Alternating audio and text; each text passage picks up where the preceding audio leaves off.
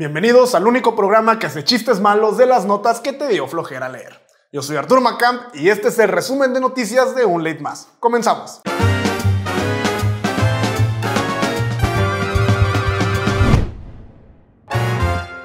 Amigos, los NFTs. El resultado de cuando todo lo que no entiendes de arte se mezcla con todo lo que no entiendes de Internet. Y la noticia no es que alguien ya se volvió millonario siguiendo los consejos de NFTs de Luisito Comunica, sino que Nike demandó a StockX por lanzar sin permiso una colección de NFTs con sus tenis. Al parecer un usuario se quejó al darse cuenta que recibió la talla equivocada. Lo más sorprendente de esto es que las versiones digitales se vendían tres veces más caras que las versiones reales. ¿Se imaginan lo caro que va a ser ir por un Sparkling Latte Caramel Macchiato con menta al Starbucks del metaverso? ¿Eso existe? Tal vez.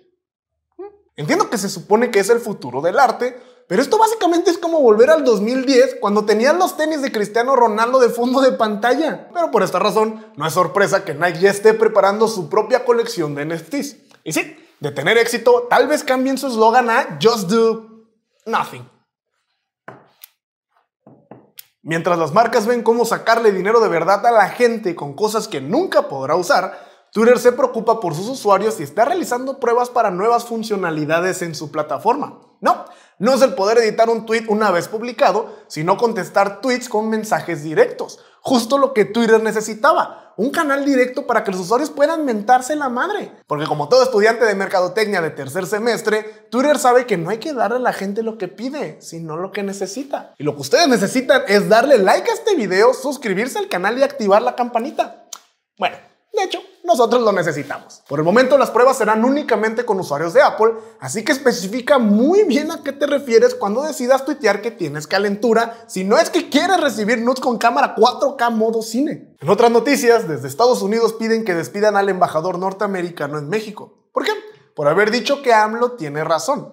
Si supieran que aquí hay gente cuyo trabajo es justamente ese. La opinión del embajador Ken Salazar sobre la necesidad de reformar las leyes en materia eléctrica Ken Salazar declaró el pasado jueves en Palacio de San Lázaro que el presidente Andrés Manuel López Obrador tiene razón al promover su reforma eléctrica, pues las leyes se tienen que revisar y reformar al paso del tiempo y México lleva desde el 2013 sin modificar el marco legal en la materia.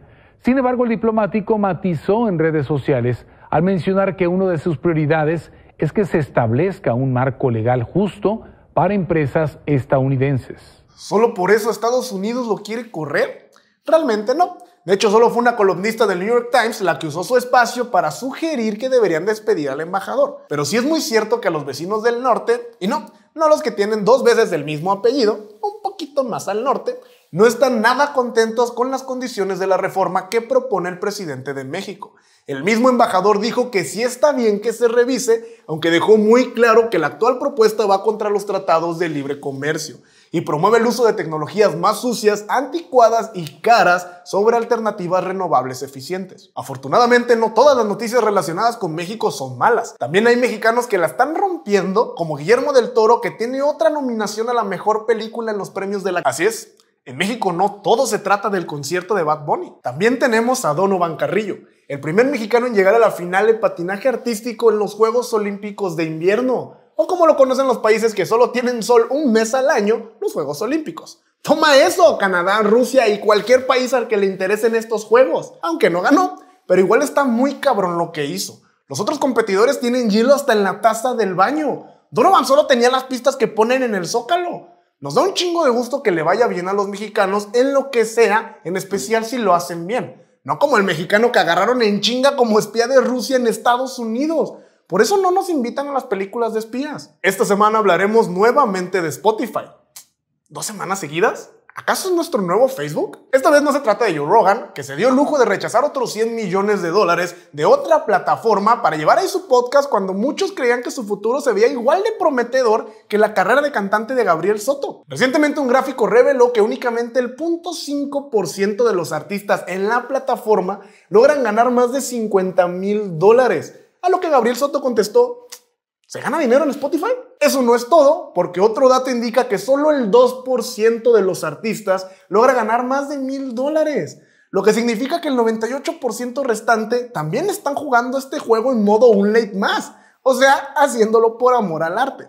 Por cierto, vayan a escucharnos a Spotify y Apple Podcast, que queremos ser al menos de ese 2%. Extrañas son las coincidencias, como cuando por azares del destino se mezclan los temas que platicamos siempre en este programa.